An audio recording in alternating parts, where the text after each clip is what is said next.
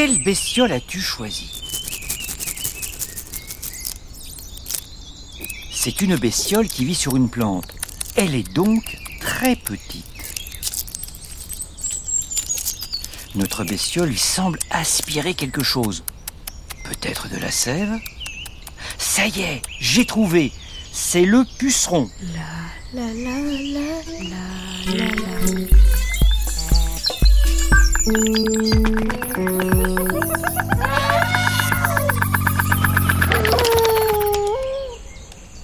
Ah, le voilà. Mais il n'est pas tout seul. Il y a du monde sur le rosier. On ne distingue plus sa tige, tant il y a de pucerons. On dirait de minuscules perles, vertes ou roses, avec des pattes. Salut Ça grouille comme vous voulez Oh, oh Puceron, t'es là Salut Denis Excuse, j'étais en Salut puceron J'avais du mal à te repérer au milieu de tous les autres. Le puceron ne mesure pas plus de 3 mm, corps rond et tête comprise. Malgré sa petitesse, il porte des antennes juste au-dessus de ses yeux microscopiques. Ah Il cesse sa dégustation et retire son stylet perforateur. C'est le nom que l'on donne à l'aiguille creuse qui lui sert à piquer les tiges pour en aspirer la sève. En gros, c'est une paille. Et hop, il le replie dans sa gaine, sous sa petite tête. Ça a l'air bon ce que tu aspires. Oh, oh, pas tant que ça. C'est nourrissant, mais trop sucré. Mais vous allez avoir assez de sève pour tous. Vous êtes tellement nombreux. Agglutinés comme vous l'êtes, j'ai du mal à vous compter. Vous êtes au moins euh, 500 Oh non, pas 500. On doit être 5000 peut-être. Et l'ambiance est bonne sur la tige Évidemment, on s'entend à merveille, vu qu'on est toutes pareilles. Des copies conformes. Toutes les pucerons ici sont des mini-mois. Toutes Vous êtes donc une colonie de pucerons femelles Chez les pucerons, une femelle accouche d'autres femelles qui lui ressemblent à 100% et qui sont déjà enceintes de pucerons femelles qui lui ressemblent. Donc une puceronne est exactement la même que sa mère et que sa grand-mère et que son arrière-grand-mère. Exactement. Chez nous, pas de guerre de sexe. On vit en société matriarcale et ça nous va parfaitement bien. En cas de menace très grave, on peut passer en mode sexué et produire des mâles. Mais eux, ce ne sont que des roues de secours.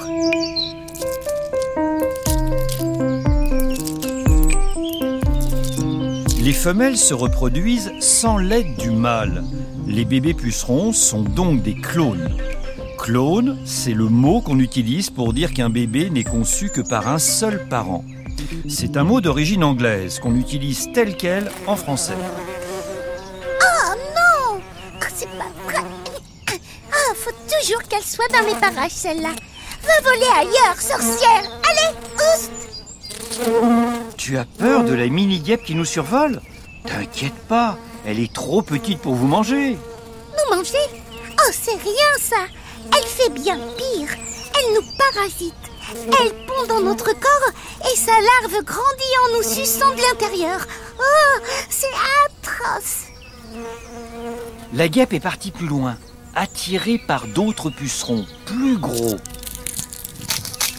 Notre bestiole a replanté son stylet dans la tige et se gonfle à nouveau de sève. Tu sens La colonie stress. Il y a quelque chose qui cloche. Lorsque les pucerons sont inquiets, ils déposent sur la tige qu'ils suçotent une cire qu'ils fabriquent eux-mêmes, grâce à deux petits tuyaux situés sur leur dos. Cette mixture possède une odeur particulière qui permet d'informer la colonie d'un péril et modifie leur comportement.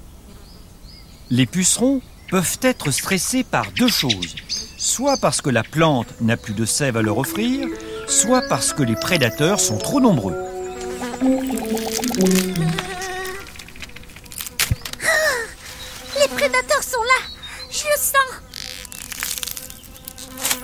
Une larve d'insecte descend sur la tige. On dirait qu'elle boulotte des pucerons au passage. Elle est moche et pleine d'acné. Je ne juge pas les bestioles à leur apparence, mais c'est vrai qu'elles trimballent quelques pustules.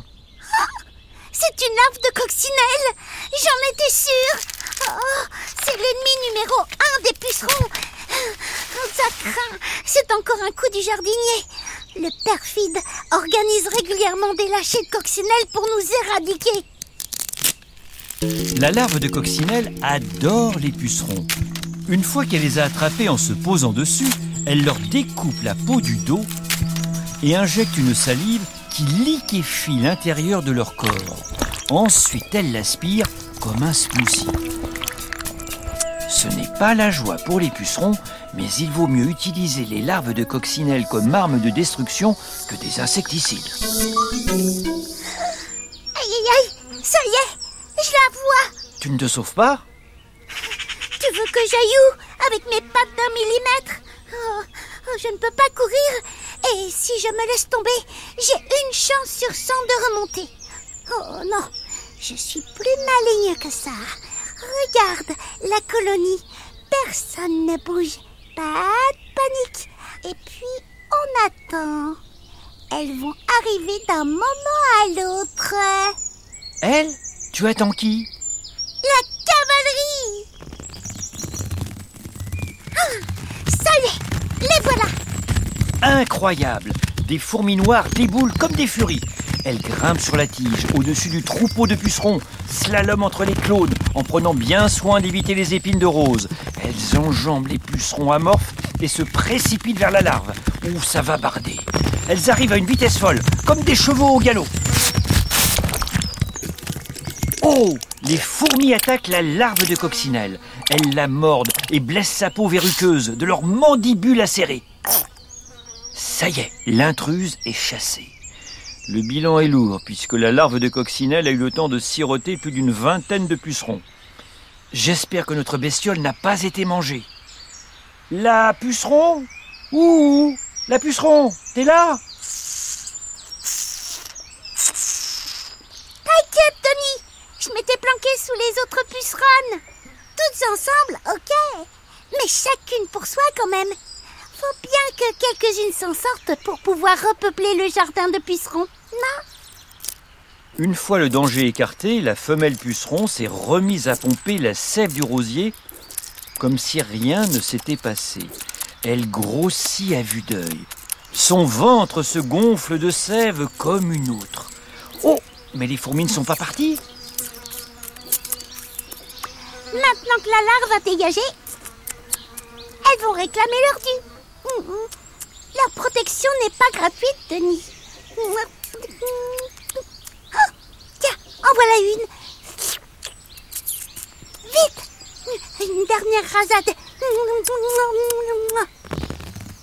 La fourmi s'approche doucement de l'insecte qui reste calme et continue d'aspirer. Elle lui tapote le dos à coups d'antenne. Bon, ça n'a pas l'air d'effrayer la puceron. C'est bon, j'en ai suffisamment. Ah, je suis pleine à craquer. Allez, hop, c'est parti, je paie mes dettes. La puceronne pousse par le bas de son petit corps, comme si elle allait expulser quelque chose. Une gouttelette limpide perle à son extrémité. Cette jolie goutte de liquide verdâtre ne sort pas de sa bouche, mais de ses fesses. La fourmi s'empresse de la gober. Oh, drôle de coutume. Hein. Fais pas ton dégoûté, Denis. C'est du caca, d'accord Mais du caca sucré. Ouais. Comme la sève qu'ils ingurgitent est bien trop riche en sucre pour eux, les pucerons se débarrassent de l'excédent dans leurs excréments. On appelle ce rejet du miela. Marre de rire, tiens. On passe pour des créatures minuscules, stupides, frêles, des bébêtes à exterminer qu'on écrase entre les doigts. Mais t'en connais beaucoup, toi. Des espèces qui se payent une armée de garde du corps avec du caca. ah, c'est pas du génie, ça. Ah. Du génie, je ne sais pas, mais une belle escroquerie, ça c'est sûr. Bon, bon, On discute, on discute, mais pendant ce temps-là, je n'aspire pas de sève, moi. Je te laisse alors, puisque c'est l'heure de la traite. Adieu, la puceron. Adieu, Denis. Et à bientôt sur tes rosiers. si ce n'est pas moi, ce sera ma fille. Ou ma petite fille. c'est la famille, Denis.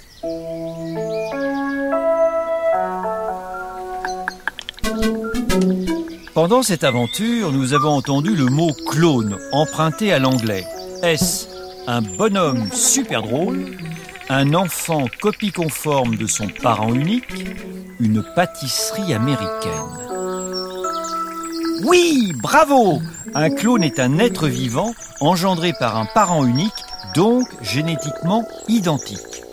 Un puceron qui négocie sa protection avec de drôles de bonbons sucrés, c'était un peu dégoûtant, mais c'était bestiolement génial.